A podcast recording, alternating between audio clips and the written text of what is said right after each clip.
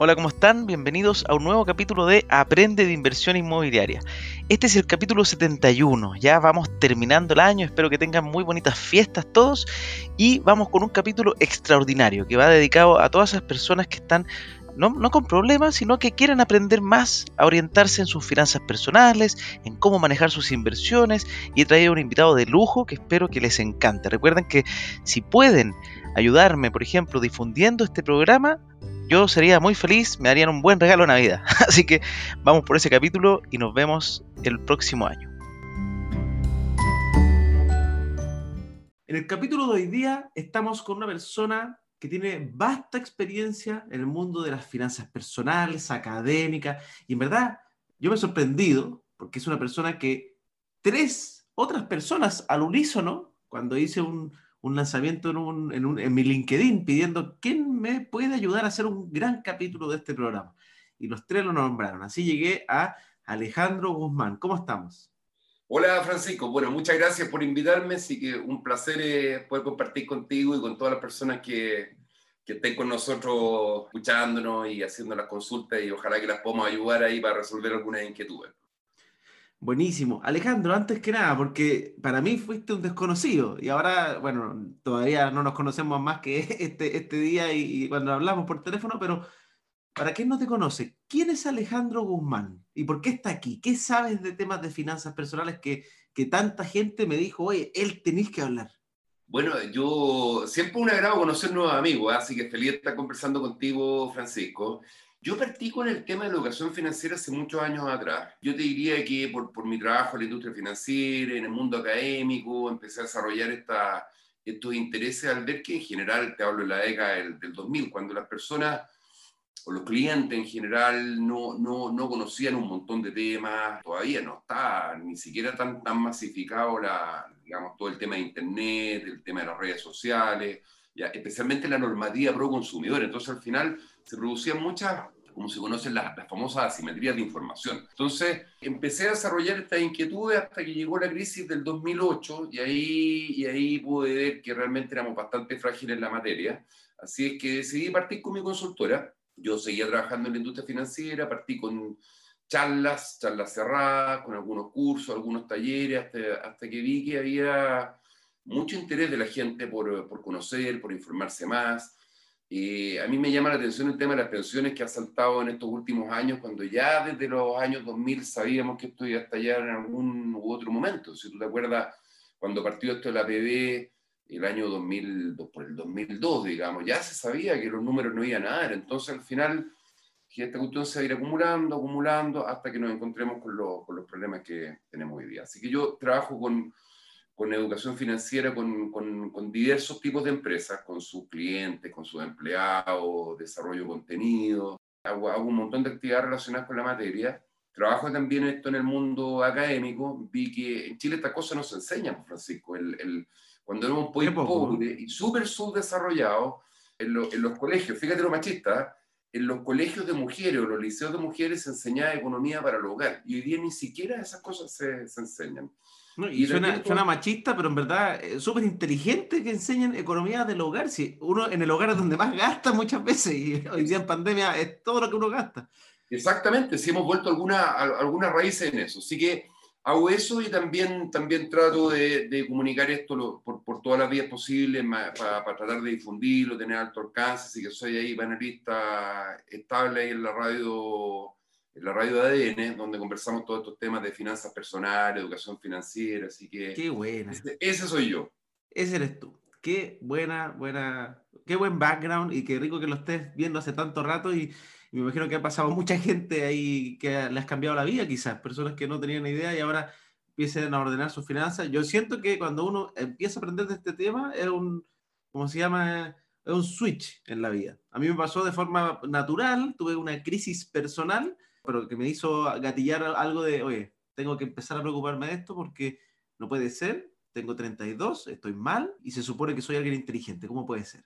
Y me molestó mucho. Entonces empecé a, a autoaplicar disciplina, pero a buscando por donde podía encontrarlo, como estaba trabajando a full también, empecé a agarrar podcasts, empecé a agarrar audiolibros y así fui creciendo en esta materia y después fue tan lindo y tanto el cambio en pocos meses que dije, oye, ¿sabéis qué? Me, me toca entregar a mí un granito de arena. Si a mí estas personas que hicieron estos podcasts no se dan cuenta todo lo que, o sea, quizás se dan cuenta, por eso lo hacen, pero de todo lo que ayudan, y dije, voy a hacer lo mismo con el mundo inmobiliario. Pero ah, obviamente ahora quiero hacer algunos capítulos relacionados con otras cosas porque sé que el mundo inmobiliario, siendo que es muy lindo, no es suficiente. Uno no puede cambiar todo por a través del... O sea, hay, empresarios que se dedican solo al rubro inmobiliario y toda su vida a eso, pero yo creo que en la diversificación está el mayor de los éxitos a futuro. Así que, Alejandro, cuéntanos un poco primero, partamos de la base. ¿Qué es lo que es la educación financiera? ¿Y cómo se parte cuando uno dice, ya quiero empezar a aprender de este tema? ¿Cómo tú dirías, oye, mira, estos son los primeros pasitos que uno debiese dar? Sí, mira, es una, una, muy buena pregunta, Francisco, y se engancha con lo que tú comentabas recién. ¿ah? Eh, acá en, Chile, como no tenemos muy desarrollado esto, se, confunden los conceptos. Se habla por un lado de inclusión financiera, por otro lado alfabetización financiera y por otro lado se mezcla inclusión con alfabetización, con educación. Entonces las personas se, se, confunden, digamos, y no entienden muy bien de qué se trata esto. Pero esto, esto la, la base parte de lo que tú decías recién. Uno toma conciencia de esto cuando le pasa o algo muy malo y uno llega a una crisis. Esto es como también, uno deja. no, es rico, no invito a nadie a que llegue a eso, pero de una forma. Uno, deja el copete porque te lo dijo el médico, dejáis de comer cuestiones muy pesadas porque te pasó algo, te ponías a hacer deporte porque te dio un infarto, o tomas conciencia porque vino una crisis financiera personal y, y, uno, y uno parte por, por, por más por obligación que por, por, por convicción, digamos. Esa es una. Y, lo otro es también que esto requiere mucho hábito y, el desarrollo de, de, ciertas disciplinas, digamos. ¿ah? lo que me preocupa a mí es que, es que veo mucho mensaje, mira, obtener la libertad financiera, hasta rico sin trabajar, o la, o la vida es como fácil, porque hemos, hemos copiado varias cosas de la cultura más norteamericana en materia de finanzas personales que, que yo creo que no aplican mucho acá. Entonces, uno creo que lo fundamental para partir en esto es tener conciencia de que esto no es gratis, sino que uno tiene que desarrollar un buen, un buen hábito, digamos. Yo, yo trabajo con una fundación asociada a un, a un, banco, donde hacemos charlas y siglos con cabros de segundo y tercero medio de liceos industriales o técnicos profesionales.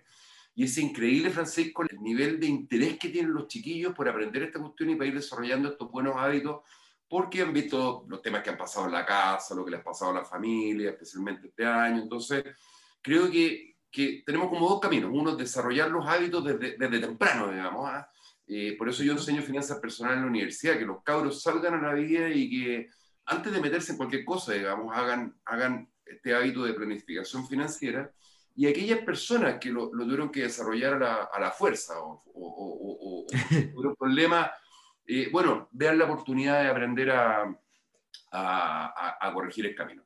Entonces, volviendo a lo que tú me planteabas, lo, lo, primero es entender esto de la inclusión financiera, que en el fondo es cómo las personas van, van de alguna manera accediendo a, productos financieros cada vez de mayor complejidad.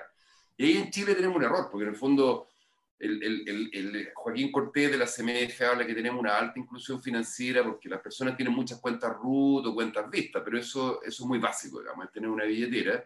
Pero el acceso, por ejemplo, al crédito hipotecario o al crédito de consumo, aunque uno no lo crea, no es algo tan masificado. O sea, en Chile mm. hay un millón y medio de crédito hipotecario y muchas personas tienen dos créditos y la población económicamente activa es mucho mayor. Entonces, no tenemos una gran inclusión en aquellos productos que son más complejos, que requieren más cultura financiera. Eso, ese es un desafío importante para, para, avanzar en la segunda etapa, que es la alfabetización financiera, que en el fondo las personas tengan la capacidad de sentarse y, y hacer un presupuesto o determinar un plan financiero, determinar algunos objetivos, para luego pasar a la educación financiera, que en el fondo es cómo yo tomo todas estas herramientas de inclusión y de alfabetización y empiezo a aplicarlas para tomar buenas decisiones ¿ah? y decisiones autónomas, porque en el fondo... Sí, cada, cada persona es su propio mundo. O sea, muy, a veces también, a mí me pasa que me dicen, ya Francisco, ayúdame, ¿y dónde invierto? Y de verdad, de verdad yo creo que, o sea, yo nunca he logrado contar cuántos instrumentos de inversión existen y además aparecen cosas nuevas y todos son distintos y uno tiene que aprender, ir educándose y midiendo su propio riesgo también. Yo he invertido en cosas que no le recomiendo a nadie. Yo he invertido en dos empresas que están, no están tan bien. Entonces, uno, uno, dice, oye, ¿eso es buena inversión? No lo sé, pero eso lo tengo yo en mi presupuesto personal como una cajita que le llamo la cajita del riesgo, que en esa misma podría comprar un kino. A ese, a ese nivel de, de, cajita, y, pero, pero le pongo un poquito de fichas a ese tipo de inversiones y en otras hago otro tipo de cosas. Sí, fíjate que eso, eso, eso es súper importante porque yo te decía al principio que tenemos, tenemos dos problemas. uno son las famosas asimetrías de información, es decir, tú, tú sabes más que yo y, y, tienes más poder que yo. Y la otra es que yo creo que parte de nuestra falta de educación financiera es que los chilenos en general delegan sus decisiones en otros, son, son, son muy confiados. Entonces, eh, ¿en qué se traduce eso? En que, en que muchas personas toman decisiones por lo que le recomienda el señor del banco, del FP, del ISAPRE, de la inmobiliaria o la compañía de seguro, y al final todas estas personas están haciendo su trabajo lícitamente porque lo que ellos quieren es vender sus productos. Y por lo tanto, probablemente ellos estén buscando primero satisfacer sus intereses ¿ah? y no necesariamente los de la persona. Y, y, claro, son instituciones serias, la gran mayoría regulada, digamos, pero uno delega la decisión en otro. Yo creo que ese es un tema porque al final, ¿cómo leo yo información que muchas veces es compleja? Mira, partió esto de la portabilidad y empezamos a hablar de la oferta de portabilidad, el certificado de liquidación, la solicitud, un lenguaje que, que, todavía no estamos acostumbrados y bueno, confiamos en que el señor del banco nos está haciendo la, la mejor oferta y no necesariamente es esa. Y, y, por otro lado, cuando uno delega la decisión en otro, a mí me ha tocado ver estos casos en el mundo inmobiliario. Y pregunto, bueno, ¿por qué invertiste acá? Bueno, porque el Lucho me lo recomendó. Claro, pero el Lucho resulta que compró en blanco y compró 1.500 UF y se salió cuando la cuestión costaba 3.200 y yo, yo le hice caso a Lucho, pero compré con entrega inmediata, pues compré a 3.300 y después, después parece que... No, no, se, no se produce lo mismo.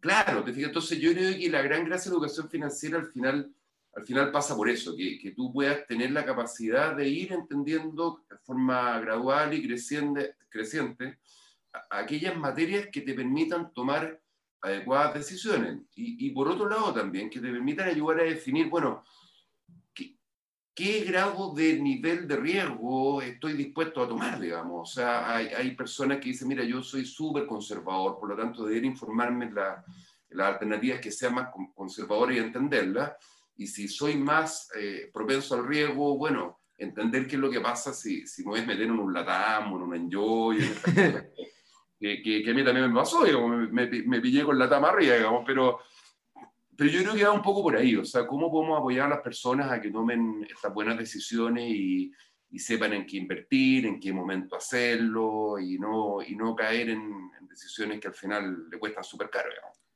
Sí, hay una cosa que yo he estado diciendo hace, hace poquito, ¿verdad? Como hace un mes que me di cuenta de algo, fue gracias también a un... Es divertido, yo, soy, yo estoy bien metido ahora en, redes sociales diferentes para ir ampliando el alcance. Y una de esas que elegí se llama TikTok, que es una que está como famosa, es china y qué sé yo. Pero, pero es interesante. Y, como un, esto, esto todas estas empresas tienen algoritmos que te terminan mostrando lo que uno va buscando. Yo estoy buscando todo el día finanzas personales, educación financiera, educación inmobiliaria. Y me apareció alguien que dijo una, una frase que me marcó y la, y la estoy cada vez tratando de trabajar más, que era el concepto de todo, todo, probablemente en la vida, tiene su grado de dificultad y es difícil. Y el tipo te, te, dice como, aprende a elegir qué difícil quieres vivir. Yo me quedé rayando la, papa con ese tema, porque dije, oye, ¿qué, y, empecé a hacer preguntas, como, ¿qué, qué, difícil en verdad es que le, hagas caso a alguien y pierdas la plata, y qué difícil es quedarse pobre, pero también, pucha, que es difícil ponerse a estudiar como loco y entender antes de meterse. Pero elige qué difícil quieres vivir. ¿Quieres vivir el difícil de estar con la incertidumbre que te están haciendo algo o, o, o el difícil de ponerte serio y a estudiar? ¿Quieres vivir el difícil de hoy quejándome porque estoy pobre, más? ¿O el difícil de partir haciendo algo muy difícil, que es un segundo empleo quizá, y aumentar las fuentes de ingresos. Ambos son súper difíciles, pero uno tiene que en su minuto decir, a ver, qué difícil quiero vivir. Y yo lo, lo, y todas mis decisiones las pienso así ahora, digo, en verdad es súper difícil ser gordo, uno lo pasa mal, no es entretenido, no es que sea fácil comer, uno, o sea, comer en sí, sí, pero, pero es, es difícil estar comprándose ropa grande que te, y que te molesten y, que, y, y saber que la salud está mal y que vas a tener que gastar más pero también es súper difícil mantener el hábito, la disciplina de estar haciendo deporte, comiendo sano. Ambos son difíciles. Y uno tiene que elegir, quiero estar bien, pero preocuparme, o quiero estar, despreocuparme, pero estar mal y viviendo con doctores y qué sé yo. Y todos son decisiones difíciles al final. Entonces uno tiene que elegir qué difícil quiere vivir. Lamentablemente, siempre, casi siempre el difícil de, de, estar bien implica cierta disciplina, hábito y tiene que ser el otro lado. El otro es desórdenes que te generan una vida difícil. Mira, tocaste, tocaste un tema súper importante. ¿ah? Yo, cuando tú mencionabas esto que leíste, me acordaba una, de una frase que, que dijo el Pacino en esa famosa película Perfume de Mujer. Entonces él dijo, siempre tuve, cuál era tuve claro cuál era el camino correcto, pero nunca lo seguí. nunca lo seguí. Entonces, Claro, aquí pasan varias cosas. O sea, tú dices, claro, elegir el camino fácil o el camino difícil. Yo, de repente digo, en los talleres, en las charlas, digo, mira, tú puedes elegir estar del lado de los activos o del lado de los pasivos. O sea, de tener una vida relativamente tranquila o, o tener una vida absolutamente endeudado pasando lo pésimo. Nosotros culturalmente tenemos la tendencia de de buscar en otros las causas de nuestros problemas. Es cierto, es cierto que hoy día, por supuesto, que hay mucha gente que lo está pasando mal por circunstancias absolutamente ajenas a su, a su decisión y a su voluntad, pero también uno elige, digamos, ¿ah? ¿Cómo, ¿cómo, me quiero preparar para esto y qué pasa si el día de mañana ocurre algo malo, también van a ocurrir cosas buenas, pero cómo me preparo para, para la incertidumbre. Y, finalmente eso, Francisco, creo yo que tiene mucha relación con el estilo de vida que tú vas a adoptar. O sea, al final yo elijo vivir acá, por lo tanto yo elijo mi estructura de gasto, o yo elegí trabajar en esto y en esto otro, y por lo tanto mis finanzas van a estar en, relación a eso. Y al final uno mira para atrás y dice, bueno, al final todo esto es la consecuencia de, decisiones buenas o malas que yo, que yo tomé. Entonces, a mí, mira, a mí me encanta el tema inmobiliario. Yo, yo trabajo. A eso, a eso te iba a llegar pronto. Te quería empezar a preguntar del tema inmobiliario también. Y mira, en la, en la Universidad Finisterre desarrollamos un diplomado en inversiones inmobiliarias. Ya ahora esperamos partir la tercera versión, que ha sido bien, bien exitoso y donde vemos todo estos temas de inversión, los criterios, análisis económico, temas tributarios, temas comerciales, cómo se valorizan las propiedades, es bien, es bien intenso. Pero fíjate que el ejercicio más complejo es el que hacemos al principio, porque en general todo el mundo te habla de la inversión inmobiliaria, la libertad económica, pero al final eso es un medio para algo, porque ¿por qué te metes en esto? Perdón, ¿por qué lo haces? ¿Cuál es el objetivo? Y, yo creo que la primera pregunta es, bueno, ¿cuáles son los objetivos y metas financieras que una persona desarrolla para su vida?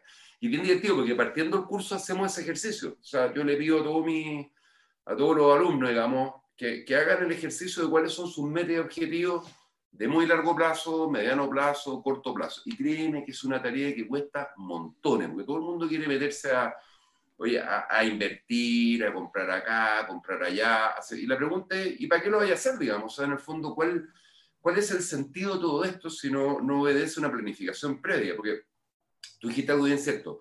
Yo voy a tomar decisiones, digamos, y las decisiones que las voy a tomar implican elegir algunas alternativas, pero si no tengo un plan súper concreto, o sea, una, una carta de viaje para toda la vida, que tú la vayas revisando cada cada cinco años porque te vaya a casar, te emparejar. hay que hacer la reestructuración del plan, como, claro, es una empresa en el fondo. Claro. una persona, de hecho, tu vida es, tu, como que uno dijera, ya los emprendedores tienen su empresa, pero la vida personal también es una empresa en sí, una empresa que, que uno tiene que llevar adelante y, y, uno tiene que buscar, así como que dijera, evita positivo todos los, todos los años, uno como persona también debería seguir un camino. Absolutamente, o sea, el, el, planteamiento que, que, hacemos siempre es ese, o sea, tú eres una empresa y tú tomas tus decisiones y tú tienes que tener claro cuáles son tus fortalezas, tus debilidades, qué oportunidades hay, ¿ya? Y, y, finalmente uno se coloca ese objetivo de decir, bueno, yo tengo 20, 30, 40 años, la edad que tenga, digamos, ¿cuál, cuál, cuál es en el fondo mi, mi mi posibilidad de desarrollo económico que voy a tener durante los 20, 30 años, y ahí uno va definiendo de alguna otra manera qué es lo que va a hacer, digamos. O sea, la primera pregunta es, ¿cuál es tu situación, por ejemplo, previsional? Oye, o cuál es la proyección que tú vas a hacer, y, y, y, ahí viene increíble, ¿eh? porque la gran pesa todo lo que ha ocurrido, mucha gente no tiene idea ah, de, de, de, cuántas lucas tiene o, o, de qué le va a representar eso a cierta edad. Y la pregunta ¿En, qué tipo, ¿En qué tipo de fondo está? Si es que es riesgoso o no riesgoso mucha gente se metió ahora para saber cuánto voy a retirar nomás. Entonces la pregunta es, tengo 100, pero para poder tener una, una, una, vida futura relativamente estable necesito 200. ¿De dónde salen los 100 que te faltan, digamos? Y ahí, y ahí volvemos para atrás para decir, bueno, hagamos una planificación patrimonial, para decir cuál es el, el nivel de activo que uno debería tener para, para pensar en un futuro mediano o largo plazo que sea razonable. Y ahí yo creo que la, la inversión inmobiliaria juega un papel bien importante porque porque ¿en qué inviertes en Chile, digamos? A menos que, que, tengas conocimiento especializado, mucha experiencia en el mundo bursátil o, de renta variable. Ese no es una puerta que está abierta para todos, digamos, porque hay que... Hay que ya, hemos visto lo que ha pasado, digamos, entonces... Y, aunque, aunque están apareciendo empresas con el concepto de renta pasiva, muy económicas, que me parecen muy interesantes. De hecho, hoy día tengo un, un webinar en la tarde, bueno, esto no, no, está en vivo para que cuando escuchemos este podcast, pero con el fundador de Fintual, que es una empresa que se creó hace unos años, ha evolucionado, espero que siga bien para siempre y ojalá que nunca sea, los, socios lo encuentro bastante serio, y, hacen que la, que la accesibilidad a un instrumento de inversión que entregue un poquito más de lo que entregan los clásicos instrumentos de renta fija, que normalmente no le van a cambiar la vida a nadie, probablemente, algo que te da el 1 o el 2% que con suerte logra paliar la inflación. En este caso entregan mejores rentabilidades siguiendo eh, las rentabilidades norteamericanas, por ejemplo, pero a un bajo costo. Y eso es el concepto de renta pasiva, que es invertir en este, en este escenario como de sin pensar mucho, sino que siguiendo un fondo que sigue a las empresas más serias de Estados Unidos, dependiendo del nivel de riesgo. Pero, pero ah, y antes de que pasemos al inmobiliario, porque no me quería quedar sin esta pregunta. Alejandro, para ti, así a tu, a tu edad de hoy día y lo que has vivido, ¿cuáles son tus tres instrumentos de inversión favoritos? Si tú le dijeras a una persona, mira, estos son los tres que yo partiría estudiando.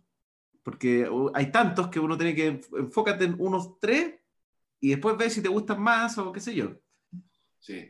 Mira, yo te diría que, que en general, Francisco, eh, pensando en, en, el chileno promedio, la persona joven que está interesada en meterse en, todos estos temas, yo creo que no conoce, te lo voy a dar sin orden de prioridad, digamos, pero creo que hay que entender mucho mejor lo que son los multifondos del FP. Ah, yo, yo, yo, yo, yo años metido en este cuento y, y la verdad que, a ver, Podemos discutir el tema de las pensiones, esa es otra discusión, pero el rol de la FP como tal es darte la mayor rentabilidad de tu dinero. Y para, yo he estado toda mi vida metido en el fondo. más de, los últimos 20 años creo que ha sido más del 6% en promedio, lo cual es algo interesante. La ganaba Lipsa probablemente. Sí, mira, yo, yo voy a estar en el A y en el B hasta que me saquen a patada, digamos, bueno, por lo menos en el, en el, en el voluntario no y creo que independiente que te guste el sistema o no te guste, pero una es un tema que hay que mirarlo con cierta seriedad como una alternativa importante, porque al final tú delegas en un tercero que, que, ha demostrado que lo ha hecho razonablemente bien pese a, al problema de pensiones que va aparte del rol de la, de la administradora como tal. Creo que ese es un punto que hay que mirar. Lo segundo, y para mí que es fundamental, es la inversión inmobiliaria. Yo creo que, bueno, hemos hablado en, en otras oportunidades, tanto tú como yo, de de un montón de ventajas que, que, presenta, digamos, iPhone. Y creo que de las principales, de las principales para mí, esto de poder invertir con, con apalancamiento, con endeudamiento. Creo que eso es una, una, una gran gracia como instrumento. Algo que no se considera mucho, ¿ah? que es el tema de contar con seguros de vida o seguros de gravamen en caso de cualquier cosa, tienes un patrimonio que lo vas armando y, y que queda para tu familia, digamos, pensando en planificación financiera. de, de, hecho, yo ayer me cuestionaba, porque yo me puse a analizar mis propios instrumentos, porque, porque tengo algunos más viejitos que los contraté en algún minuto que uno a veces se los olvida y no los mira. Y tengo un seguro de vida con ahorro. Y ahora me doy cuenta que estoy perdiendo un poco, mi, o sea, a ojos míos. A mí no, para mí no ha sido algo inteligente porque tengo mis departamentos que si me llego a morir van a quedar con el seguro de gravamen este seguro de vida no tengo a nadie que dejárselo hoy día, estoy pagando un dinero adicional y creo que lo puedo cambiar a algo mucho más inteligente. Entonces, cuando uno ve que, oye, pero si ya tienes el departamento que ya viene con un seguro de vida incorporado, entre comillas, ¿para qué gastas dos seguros de vida? Qué tanta plata quieres dejar muerto. Entonces, y, ahí, y ayer me tomé la decisión, dije, me voy a tener que salir de esto porque ya tengo lo otro, ¿para qué voy a tener dos? Exactamente. Sí, mira, yo, yo, yo, es un temazo el lo, que está asociado a los seguros, ¿para, qué hablar toda esta discusión que hay de los hipotecarios, lo que se está proponiendo? Pero en definitiva, pero en definitiva creo que la inversión inmobiliaria es un muy buen complemento para una, para una adecuada planificación patrimonial. Pero yo vuelvo a, a, lo que te decía recién en cuanto a de no tiene ningún sentido ponerse a invertir si uno no tiene un plan financiero. O sea, al final hay gente que necesita tener 8, 10, 20... yo, yo en lo personal creo que esto no es codicia ni ambición, sino que al final uno dice, mira, ¿qué es lo que quiero tener yo? Quiero tener 10 mil, 20.000 UF cuando tengas 60 o 70 años, ¿para qué? Para que esas 20.000 UF se transformen en un flujo. Bueno, ¿cómo transforma esas 20.000 UF en un valor presente hoy día? Que a través de criterios de rentabilidad y plusvalía me indiquen cuál es el plan de inversiones que yo deba tener para tener una, una, una vida relativamente tranquila eh, eh, en un mediano plazo, un largo plazo. Yo por lo menos ese es el sentido que le doy a la inversión inmobiliaria, porque comprar y vender no le veo sentido a menos que uno sea un corredor de propiedades y si uno lo quiere hacer como inversionista, creo que lo, fundamental es fijarse esos objetivos. Mí la inversión inmobiliaria en general es de largo plazo, sin prejuicio que haya personas que van armando estas plusvalías con, con, las famosas pasadas.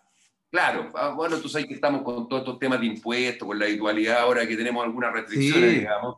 Pero... No, hay, gente, hay gente que hizo una, una muy linda, unos muy lindos movimientos en los últimos años y también le digo a todo el mundo, si alguien le ofrece que esto se puede repetir, lo mismo que pasó hace 10 años, se repite ahora igual, Ojo, ojo, esto es como el típico mensaje de las rentabilidades pasadas no garantizan rentabilidades futuras. Bueno, en los departamentos los últimos 10 años han crecido de forma, yo podría decir hasta la palabra inescrupulosa, o sea, en comparativo con todo lo que ha pasado en la historia de las propiedades, los últimos 10 años fue loquísimo. Entonces, de que eso se repita igual, es difícil. Para que todos tengan, cuando digan, ah, que voy a comprar para vender rápido, calma, calma el mono, porque, porque hoy día las rentabilidades inmobiliarias están a un nivel que es un nivel, de hecho, como el norteamericano, 4,5, 5,5. Antes eh, daban el 10, el 12, entonces con el 12 de rentabilidad, obviamente los precios podían ajustarse al alza muy rápidamente. Sí, Mira, en eso hay que tener, eh, hay que tener cuidado porque efectivamente hay, hay, mucha gente opinando y muchas veces, sin, sin, los fundamentos necesarios. Me acuerdo que, bueno, uno de los profesores del diplomado es Teodosio Cayo, que es una de las autoridades nacionales. Ah, Teodosio. Claro, hice un podcast con él, muy simpático. Sí, un agrado. Y fíjate que en algún minuto del diplomado estábamos en plena cuarentena, entonces el, el, habían opiniones que los precios de los inmuebles iban a venirse al suelo y la pregunta de todo eso fue, dijo, bueno, ¿cuál es la evidencia que indica que los precios, porque se van a venir al suelo? No había ninguna y efectivamente eso no ocurrió, digamos. Porque no, eran picadas porque, ah, eh, la burbuja, algo va a pasar. Era como que empiezan los, los, los rumores Aparecen, los, gurús que dicen no compren con menos de 40 voces al metro cuadrado, ahora al 20 voces al metro cuadrado. Sí, sí, ¿Cuándo ha valido eso? Entonces, yo, yo creo que a, todas las personas que nos están, nos están escuchando, yo les invito a, a que se guíen por análisis serio. O sea, lo primero es, entender que aquí hay temas estructurales de oferta y demanda y que efectiva, efectivamente nosotros teníamos unos precios unos precios muy bajos. O sea, si uno mira eh, hace 12 años atrás, departamento en el centro de 990 UF de dos dormitorios, ¿ah? y el de tres costaba 1500 UF y eso ahora no se construye en el centro. Es cierto que eran precios extremadamente bajos dada la realidad que tenía Chile, pero si uno, mira hoy día y dice, bueno, ¿qué es alto o qué es bajo? Efectivamente nosotros tenemos, en relación a los ingresos, precios bastante más altos que, que otros países pero tampoco se sabe lo que va a pasar, digamos. O sea, tú dices, tenemos un fenómeno inmigratorio tremendo, con un déficit habitacional gravísimo en Chile. Hasta la misma Cámara de la, Construcción todavía no tiene, no se ponen de acuerdo entre ellos cuánto es realmente el, el déficit habitacional. La cifra, sí. Claro. Pero por otro lado, súmale que estamos pasando por un momento que es digamos. Ah, yo, yo, yo no soy de los que dicen que el 2021 se va a arreglar todo porque simplemente no tenemos claro cuándo va a haber una vacuna nomás. Ah, hay mucha especulación, esto que el 90%, 95%, pero la verdad es que no hay ninguna vacuna y no, no sabemos qué va a pasar. Pero al final estas crisis van pasando, digamos. Y lo otro que es interesante es que viene esta discusión constitucional donde una de las demandas sociales es el acceso a la vivienda. Y ese, y ese tema no podemos no podemos dejarlo de lado, qué es lo que vaya o no vaya a pasar con la vivienda, y yo creo que nadie hoy día tiene herramientas para decir si, si, si te van a colocar tope o no te los van a colocar, o, cambio de mecanismos de acceso. Entonces, yo creo que más que especular o, o, pensar en que los precios van a bajar o subir, yo me quedo con lo siguiente, la inversión inmobiliaria, si uno hace bien los números, hace bien los cálculos, en general es una inversión que es para las personas que no están dispuestas a meterse en este mundo de la renta variable y de ver de repente que valía menos 10 o menos 20, digamos, ¿ah? al final, a, menos que hagas una muy mala compra o compre en muy mal momento, eh, eh, cualquier evidencia demuestra que tu inversión a lo menos va a valer, a lo menos va a valer lo que tú, lo que tú pagaste, digamos. ¿ah? En general, en general las minusvalías no se ven tanto en este mercado. Pero, pero efectivamente hay que mirarlo con más detención hoy día, digamos, por todo lo que está, lo que está ocurriendo. Y Alejandro, tú que estás haciendo este, este nuevo eh, magíster, ¿verdad? Diplomado. Diplomado, ya, este diplomado inmobiliario. Cuando, cuando pasas a la parte de, ya, ¿cuáles son los consejos? Pues dos preguntas acá. ¿Cuáles son los consejos que le das a una persona cuando diga, quiero tomar una buena decisión de inversión? ¿En, en qué tres, me gusta de las tres, pero en qué tres cosas te deberías fijar si quieres tomar una buena decisión de inversión inmobiliaria? Y por otro lado, después quiero entrar a lo personal. ¿Cómo te ha ido a ti con tus inversiones inmobiliarias? ¿Te gusta este instrumento, además de hacerlo como enseñarlo, pero en tu vida personal? ¿Has, forjado o buscado forjar patrimonio a través de este tipo de inversiones? Sí, mira, súper súper interesante las dos preguntas, Francisco. O sea, lo, primero es con quién voy a tratar. Ah, yo te diría que... ¿Con quién contraparte? Claro, claro. Lo primero es la contraparte. O sea, quién es la, quién es la inmobiliaria, cuál es Ah, si bien tenemos un, un, pool, o por lo, menos, por lo menos lo que vemos acá en Santiago, que hay inmobiliarias de renombre y conocidas, pero yo creo que especialmente para inversiones que son en blanco, en verde, digamos, tener bien claro con quién estoy, con quién estoy tratando, porque uno siempre ve a las típicas, las conocidas, pero, hay muchos proyectos inmobiliarios que, que la idea es evitar sorpresas invirtiendo, invirtiendo con alguien que, que no conoce, digamos. Eso, lo que te decía al principio, uno confía en un tercero, uno da un cartel, me meto en esto, pero al final, bueno, ¿quién está detrás del proyecto? ¿Qué experiencia tienen? ¿Cómo es la postventa? ¿Cómo es la calidad? especialmente cuando uno se mete en temas en blanco, donde asume todo el riesgo. No tiene gracia que después te paguen una, una póliza de seguro por el pie porque perdiste la oportunidad de... De, haber puesto en otro lado. Claro, de comprar en otro lado. Entonces, lo primero es, ok, digamos, si lo a comprar la inmobiliaria A, bien, esta, esta, califica como tal. Creo que ese ejercicio es, es, básico. Y lo segundo, de, evidentemente que dependiendo de la realidad del inversionista, de cuánto es lo que tiene como pie, la capacidad de endeudamiento, entonces ahí cada cual verá cuál es su caso. Yo creo que uno tiene que definir ese objetivo de inversión, porque hay personas que, de hecho, no, no, no, no me, me, tocan los talleres, especialmente también en el, en el diplomado, que hay personas que lo que buscan es generar rentas ¿ah? y están pensando fundamentalmente en el largo plazo y no están tan preocupadas de los, de los temas de, de rentabilidad o plusvalía. No es su objetivo. Algo similar pasa en el mundo de las acciones. Hay personas que compran acciones que pagan buenos dividendos, que son súper estables, son bien conocidas y no están tan preocupados del mayor o menor valor porque no las piensan vender. Y, y, hay otras personas que sí están preocupadas de ir acumulando patrimonio de acuerdo a plusvalía, a oportunidades de venta, porque tenemos claro que para la gran mayoría de las personas no es fácil ir juntando 300, 400, 500 UF cada, cada 4 o 5 años. Entonces, tú puedes ir armando esta, esta, esta, esta posible proyección en el fondo. Claro, esta proyección con un plan de compra o de venta, con, con, con, una adecuada planificación tributaria para que no te pille ahí la, la, habitualidad. Entonces yo creo que ahí lo segundo es bueno mirar qué tipo de inversionista quiero ser. ¿ah? especialmente los en un banco me tocó hacer la educación financiera para los millennials. ¿ah? Entonces, todo bueno, la partida probablemente nadie lo tiene muy claro y todos quieren meterse a la primera. Probablemente en la primera uno quiere buscar la plusvalía, buscar algún grado de pasada, pero en el camino te das cuenta que el departamento te quedó gustando.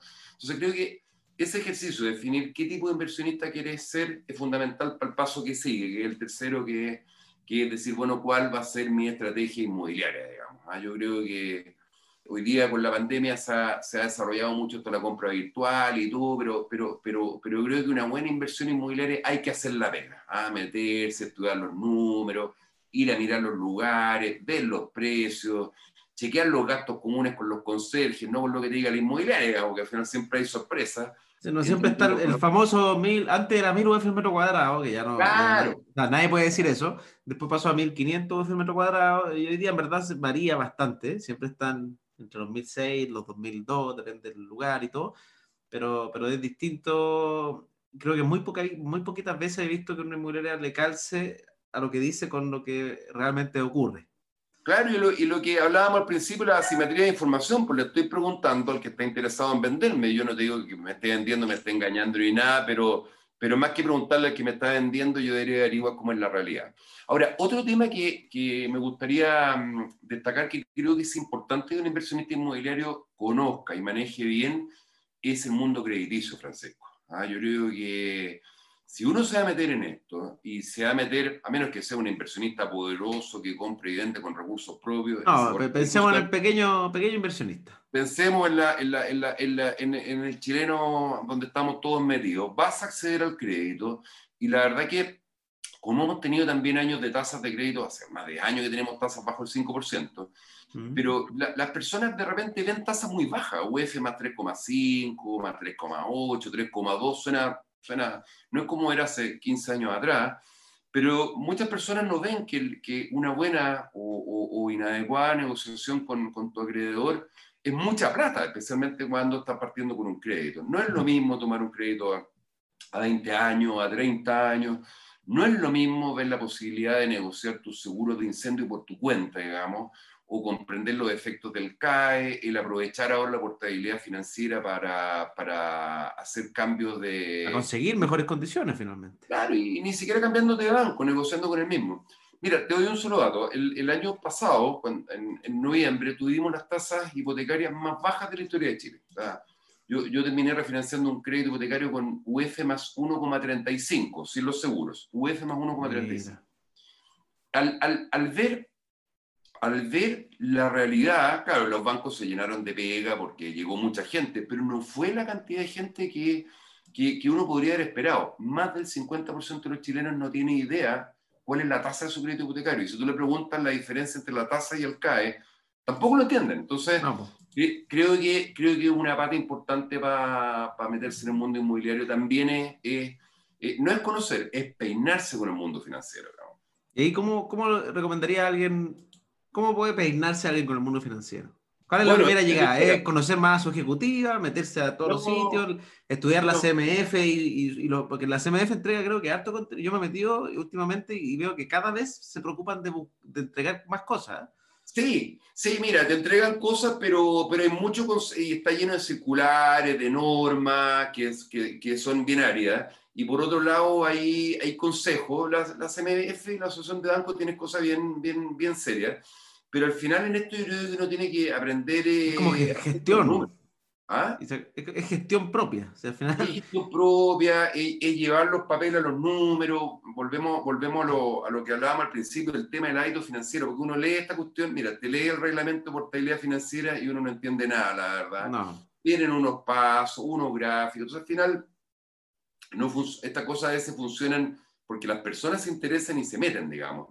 Eh, el cotizar los créditos hipotecarios, eh, eh, de entender que, que cómo, cómo, leo, digamos, una, una, simulación o una cotización, si es el caso, versus otra, cómo entiendo yo que puedo llevar los seguros por mi cuenta, cómo puedo calcular de repente una diferencia de valores. Yo creo que una parte es, es digamos, instruirse leyendo algunos documentos y la otra es e ir haciendo los números. Digamos. Nosotros en los talleres trabajamos harto eso, es decir, cómo puedo ir definiendo una estrategia financiera, qué me conviene más, o sea, por ejemplo, este tipo de compra versus la otra, cómo la calculo, digamos.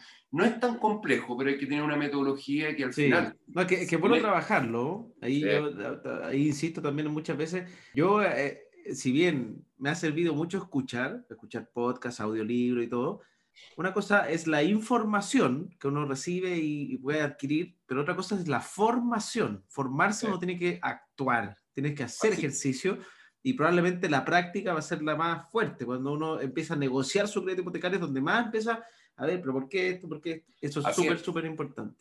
Y eso, disculpa, es lo que hablábamos al principio. Aquí eso es la, una es la educación financiera y otra es la alfabetización. O sea, uno que uno conozca los instrumentos y la otra que sepa ponerlos en, en la práctica. En acción. Sí, en acción. Oye, Alejandro, bueno, ha sido súper súper entretenido. Ah, me faltó la última pregunta. Sí. ¿Tú inviertes, inviertes en bienes raíces? ¿Te ha ido bien? ¿Lo consideras dentro de tu objetivo de inversión algo interesante? Absolutamente. Fíjate, yo, bueno, yo tengo 54 años. Cuando, cuando partí trabajando, partí trabajando bien cabro. Como me recibí, como a los, 22 años yo trabajaba en un, en un banco y me coloqué, en, en ese entonces estaba los los bancos recién venían saliendo la, de la intervención, entonces el acceso a un crédito hipotecario era bastante más, más restringido. eh, sí que tenías que ponerte verdad con el 25% y demostrar que lo tenías, pero también es cierto que las propiedades eran más, eran más baratas. Entonces, yo me coloqué como objetivo al tiro antes de hacer nada, igual lo pasaba ahí, me pegaba mis buenos carretes y todo. yo, antes de ciertos años tengo que tener comprado una propiedad con un crédito hipotecario porque ahora puedo hacerlo. le, hay, eh, hay, algo que, creo que es... al principio de, de, la temporalidad cuando uno dice, oye, ¿me conviene o no? Cuando uno puede y tiene la posibilidad, uno tiene que aprovechar, porque uno dice, no, es que voy a esperar tres años más, y tres años más quizás no den crédito, van a ser tú. Eh, los gringos que son bien padres en estos temas inmobiliarios, pese a su crisis subprime, tienen una frase bien dicha, el mejor momento para comprar una propiedad es cinco años antes. Entonces, yo me guié, Francisco, por un criterio que, que, que, no necesita, uno no necesita ni, ni, estudiar economía para eso, es que la tierra es un valor escaso. Es un valor escaso, un valor finito, o, y la mayor o menor plusvalía va a estar por el buen uso que se le da a la tierra. Así que yo partí metiéndome con eso pensando en, en comprar, no para vivir, yo me tocó vivir en regiones, entonces compré La Serena, compré Antofagasta, y al final, al final esas compras y ventas me permitieron armar el pie de la casa, y bueno, después tú vas ya desarrollando cierta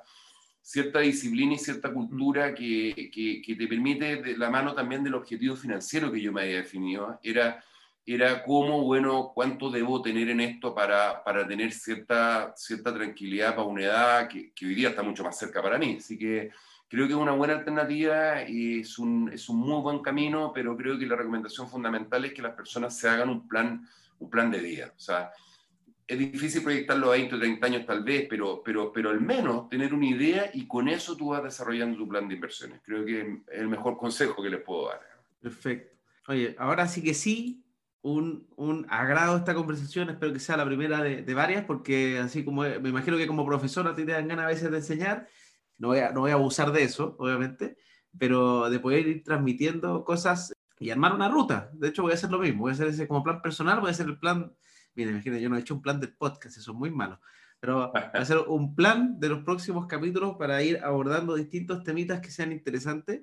Y de verdad, Alejandro, muchas gracias por contar con tu tiempo, por esta disposición de, de entregarle un poquito de lo que sabes, una primera pincelada y ayudar a la gente que, que tiene que aprender de este tema. Si en verdad es una misión muy linda. Tú la estás llevando hace tiempo ya pero a mí es más nueva, pero, pero me doy cuenta que es, es, muy necesaria y ahora en crisis me doy cuenta que es más necesaria porque la gente no estaba preparada. Entonces hoy día hay culpables por todos lados y queremos que, que todos nos ayuden y, creo que la ayuda parte acá, adentro uno mismo, tiene, y tiene que armarse ese plan. Uno tiene que estar preparado para crisis y para cosas buenas. Y las cosas buenas, aprovechar esa abundancia y meterla en un, en un saquito.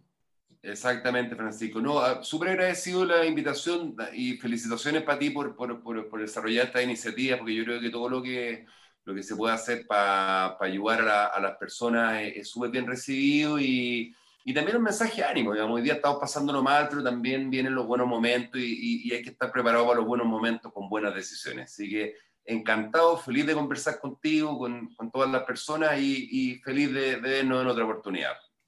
Buenísimo. Ahora sí, nos despedimos y nos vemos en otro capítulo de Aprende de Inversión Inmobiliaria.